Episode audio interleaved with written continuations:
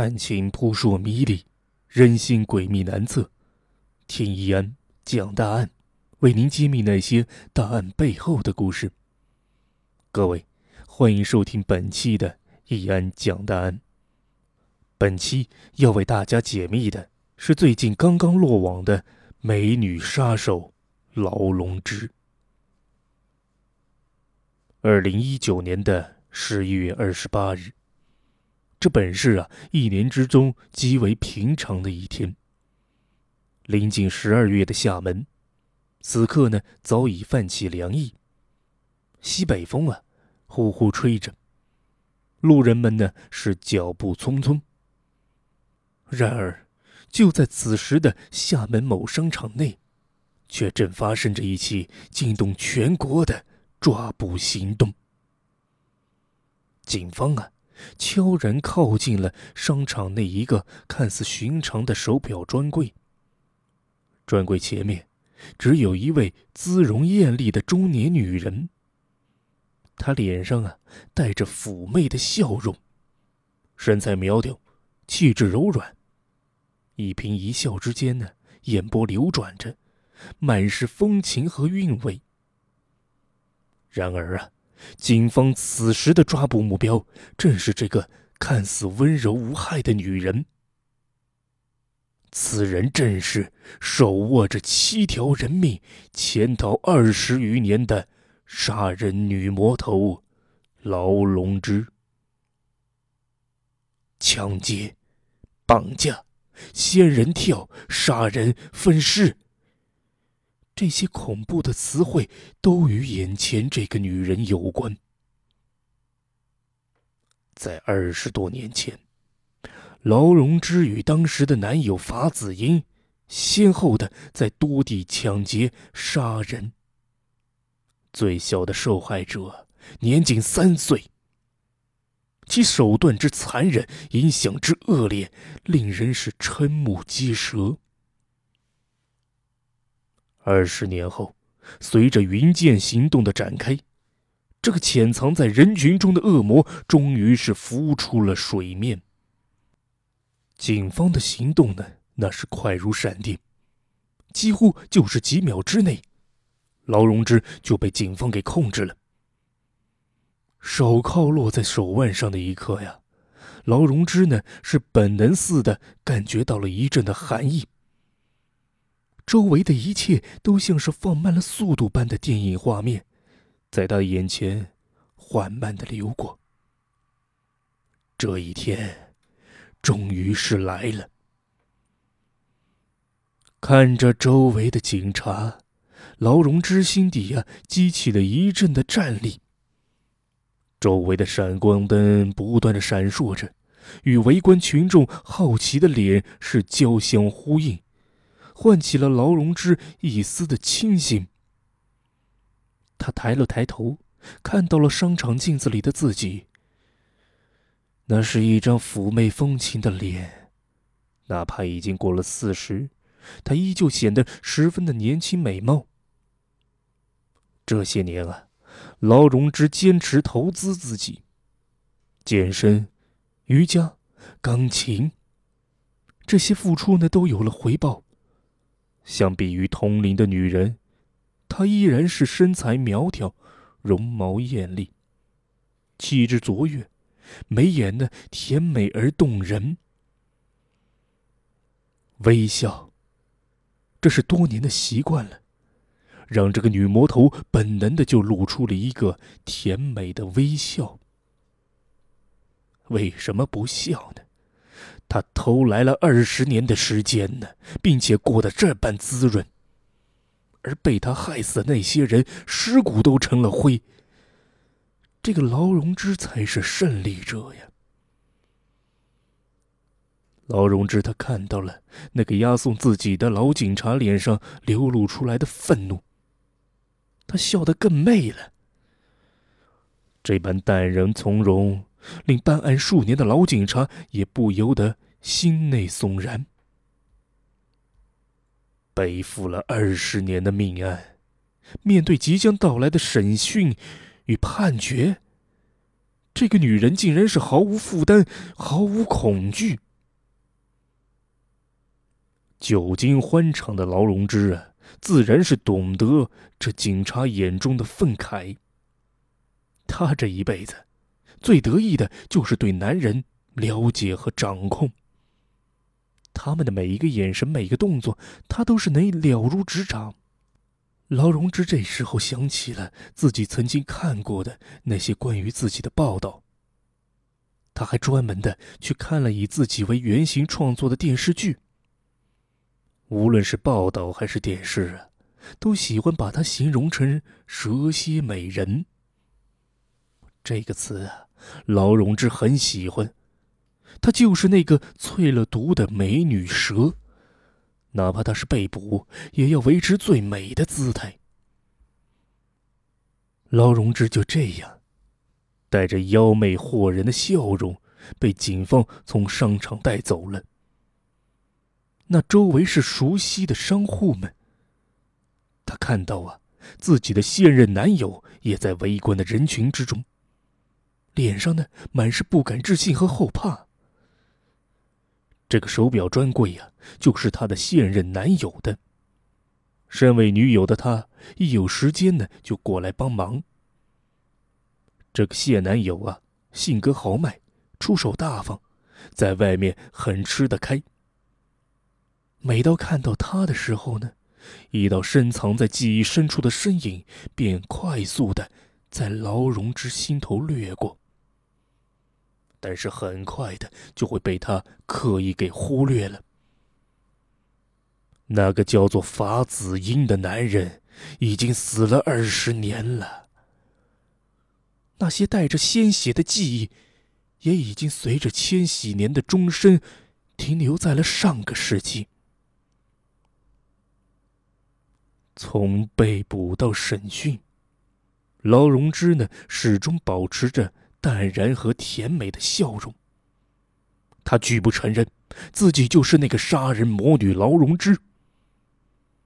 若非是掌握了充足的证据啊，审讯的警察几乎都会被他这无辜的笑容给蒙蔽过去。这样一个娇花似的女人，又怎么会是手握七条人命的杀人狂呢？可是这 DNA。不会骗人。结果显示，眼前这个人就是昔日与法子英犯下七宗命案，又潜逃了二十年的抢劫杀人嫌犯劳荣枝。哪怕是证据确凿啊，劳荣枝依旧不肯承认自己杀人，因为他知道啊，那个叫法子英的男人到死都没舍得出卖他。他一力都担下了所有的杀人罪名。既然如此，他为什么不成他的情呢？可是，当警方将受害者的照片放到这个劳荣枝的面前，他那处变不惊的表情是终于有了变化。那早已被他努力遗忘的过往，又一次的从记忆深处翻掘而出。那一张张临死前惊惧的脸，再度的从他眼前浮现。熊启义、张丽，三岁的熊启义之女，梁小春、刘素清、陆忠明、殷建华。劳荣枝的目光啊，他最终落在了殷建华的照片之上。终于。他再也无法维持嘴角那恬淡的笑容。那个就是他动手杀的第一个人，他至今依然记得铁丝勒紧脖颈时发出的咯吱、咯吱的声响。一九九九年的七月份，此时的合肥呀，正是一年最热的时候。空气里呢，弥漫着令人烦躁的热浪。出租屋里，电扇呢在头顶是吱呀吱呀的转动着。一个身材纤瘦的女人躺在沙发上，她呆呆的就看着天花板上旋转着的风扇叶。窗外，那刺眼的阳光啊，透过了窗帘，在她恬淡精致的脸上留下了一层浅浅的光辉，就好像啊是光明女神一般。然而，墙角的狗笼里，此刻正关着一个瑟瑟发抖的男人，而让他如此恐惧的源头，正是眼前这个看似纯洁无瑕的女人——劳荣枝。临近正午，正好啊是睡午觉的时候。可是这劳荣枝呢，却没有一点睡意。法子英已经离开了几个小时了。他今早出发去拿赎金之前啊，曾经嘱咐过他：如果十二点半他还没回来，就让他杀掉笼子里的那个男人，然后独自逃走。劳荣枝的视线又落到了墙角的狗笼里，察觉到了劳荣枝的目光。笼子里的男人呢，惊恐的蜷缩起来。他脚下的地板上还残留着未干的血迹，那是昨天被杀的小木匠的血。而他的尸体，此刻就被塞在一旁的冰柜里。这间小小的出租屋已经发生了一桩命案，即将发生第二桩命案。而这一切呢，都跟眼前这个漂亮女人有关。十二点的钟声响起了，法子英还没回来。笼子里的殷建华呀，此刻是突然的挣扎了，坐起来，开始呢，拼命的用身体撞击着笼子。那十二点的钟声就像催命符一样，让他是精神崩溃。殷建华的目光呀，落在了一旁的冰柜之上。冰柜没有关紧，里面露出了一只死人的脚。那就是昨天那个倒霉的小木匠。殷建华他眼睁睁的看着那法子英剁下了他的头，还示威的抓起了他的头跟自己炫耀。而一旁的劳荣枝啊。居然脸上毫无变色，甚至还泰然自若的帮着把尸体搬进了冰柜。杀人不眨眼的魔女！殷建华想起了今天早上这个法子英离开时说过的话，知道自己半个小时后啊是自己的死期。殷建华不想死。所以他选择了最后一搏。他的嘴里塞着抹布，无法出声。可是撞击笼子的声音也有可能引来邻居。殷建华的动静，让劳荣枝原本就烦闷的心情更加的暴躁。他的目光啊，渐渐变凉了。原本他还想再等上半小时，现在呢？好像没有什么必要了。他看向那桌上的钢丝，那个是法子英离开前留下的。前前后后，他参与了六起的凶杀案。劳荣枝知道，这钢丝是最完美的杀人工具。相比于刀刃枪支，用钢丝杀人既没有声响。也不会引起外人的注意，更不会呀大面积的见血。所以呢，也不需要浪费时间更换行头。更重要的，是用钢丝杀人最节省力气。哪怕她是一个柔弱的女人，也能轻而易举的杀死一个壮年大汉。而那提前定制的狗笼，就是为了这一刻的到来。关在笼子里的男人，此刻呢，就像是无处可逃的丧家之犬一般，只能任凭他的处置。劳荣枝拿起了桌上的钢丝，他一步一步的走向了笼子里的男人。殷建华的脸上满是恐惧，他拼了命的想摆脱这个恐怖的地狱。然而笼子上呢，却挂着一把厚重的锁，阻断了他一切逃生的路。逃无可逃，避无可避。劳荣枝，他看着殷建华那绝望的目光，眼中呢，却没有着一丝的迟疑和不忍。他脸上的表情啊，平静到近乎冷酷。他纤细的手此刻就化作了死神的镰刀。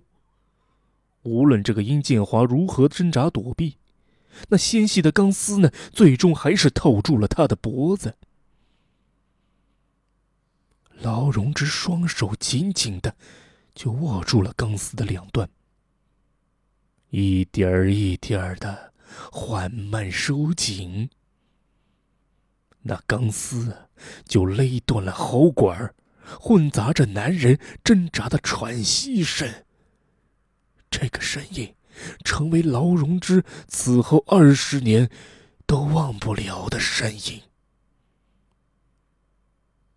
殷建华他在拼命的挣扎着，可是被勒住的喉管却让他逐渐失去了动静。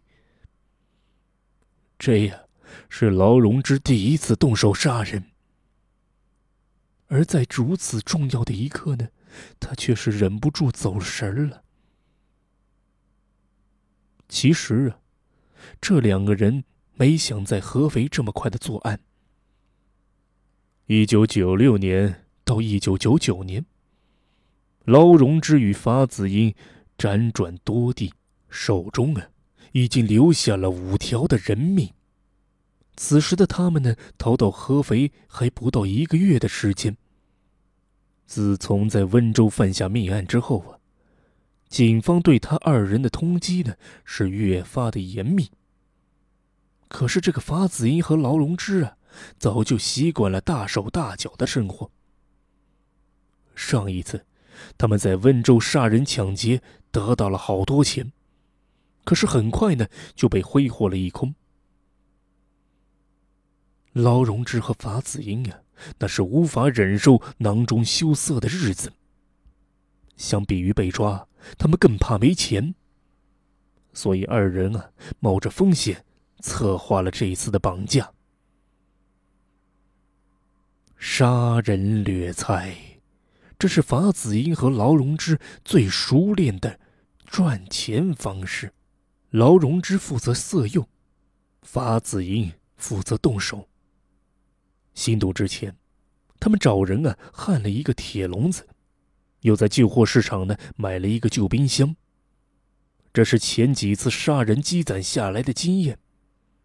笼子是方便关人，冰箱可以冷冻尸体。尤其是在这么炎热的夏天，可以防止尸体迅速腐烂，发出那引人注意的臭味。一切准备就绪。劳荣枝，他再次出马了。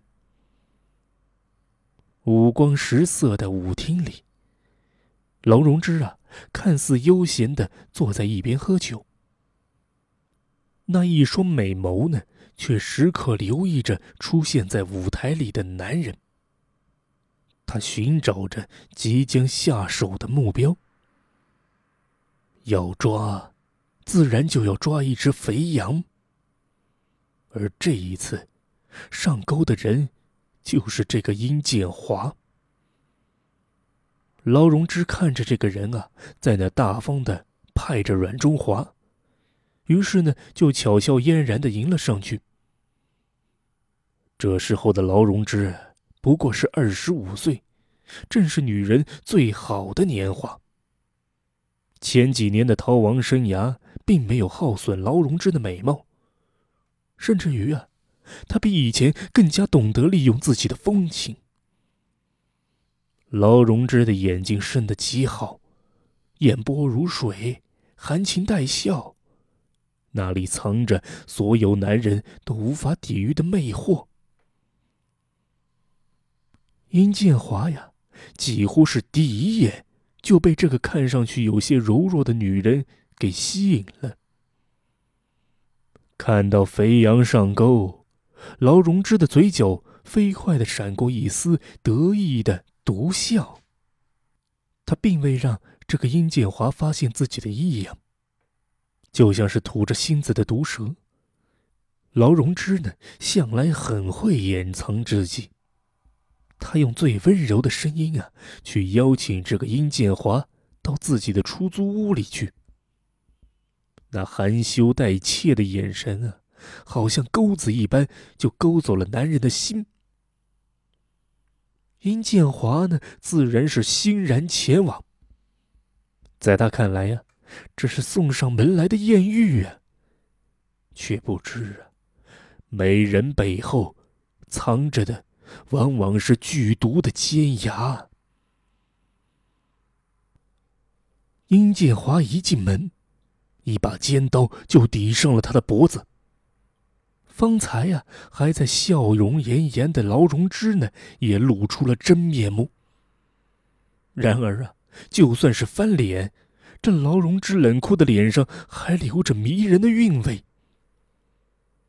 法子英动手。把这个殷建华给绑了起来，先关进了之前准备好的狗笼里。殷建华知道啊，自己是落入了仙人跳。但是啊，他并没有多害怕。自诩是见多识广的殷建华呢，反应相当镇定。他向这个法子英和劳荣枝问道：“说吧，要多少钱？”在殷建华的眼中啊，这其貌不扬的法子英就是为了弄点钱的小混混。而劳荣枝呢，则是被没出息的男朋友威胁做这些事的可怜女人。哪怕是被关进了狗笼里，这殷建华骨子里呢，还是流露出了一股有钱人的傲慢。而正是这样的态度，激怒了法子英。劳荣枝啊，看着这法子英怒气冲冲的离开，他知道，法子英是去找一只鸡杀给殷建华这只猴看。大约呀，又会有个人死在他的手里了。可是劳荣枝呢，并无波澜，死一个人或者死两个人，对他而言呢，没什么区别嘛。只要能拿到钱。杀鸡儆猴，也算不错的招数。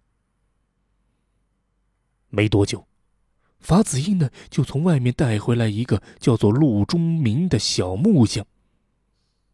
不等这个小木匠反应过来，法子英手起刀落，就砍下了他的脑袋，鲜血洒了一地，有些甚至啊弹到了劳荣枝的脸上，热热的。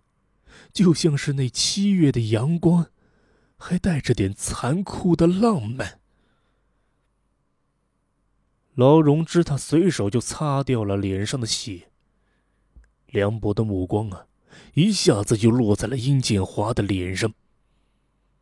那方才还不可一世的男人吓得是全身哆嗦，随即呢，就传来一股尿骚味儿，混杂着屋内的血腥。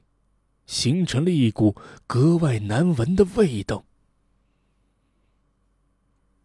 劳荣枝呢，他抬眼就看着这吓到尿裤子的殷建华，嘴角呢就弯起了一个柔和的弧度。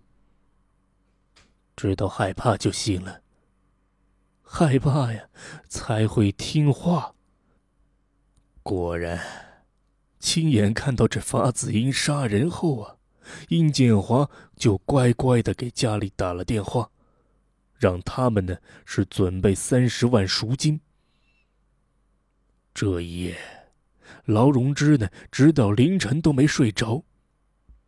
一来呀，是这出租屋里还有着小木匠的血腥味，让他呀是隐隐有些烦闷；二来呢，是因为巨大的兴奋。三十万，这在那个年代是一笔天大的巨款。劳荣枝啊，他忍不住的悄悄掀开了窗帘。他看到了外面那如水的月光，幻想着呀，明天之后的潇洒生活。自从绑架了殷建华之后，这屋子里呢，就再也没拉开过窗帘。直到此刻的深夜，屋外是一片寂静。劳荣枝这时候才敢打开窗户，然后呢，呼吸了一下新鲜空气。开窗的声音惊动了熟睡中的法子英，他嘟囔着就翻了个身。而那时的劳荣枝并没有想到啊，这，就是他与发子音相处的最后一晚。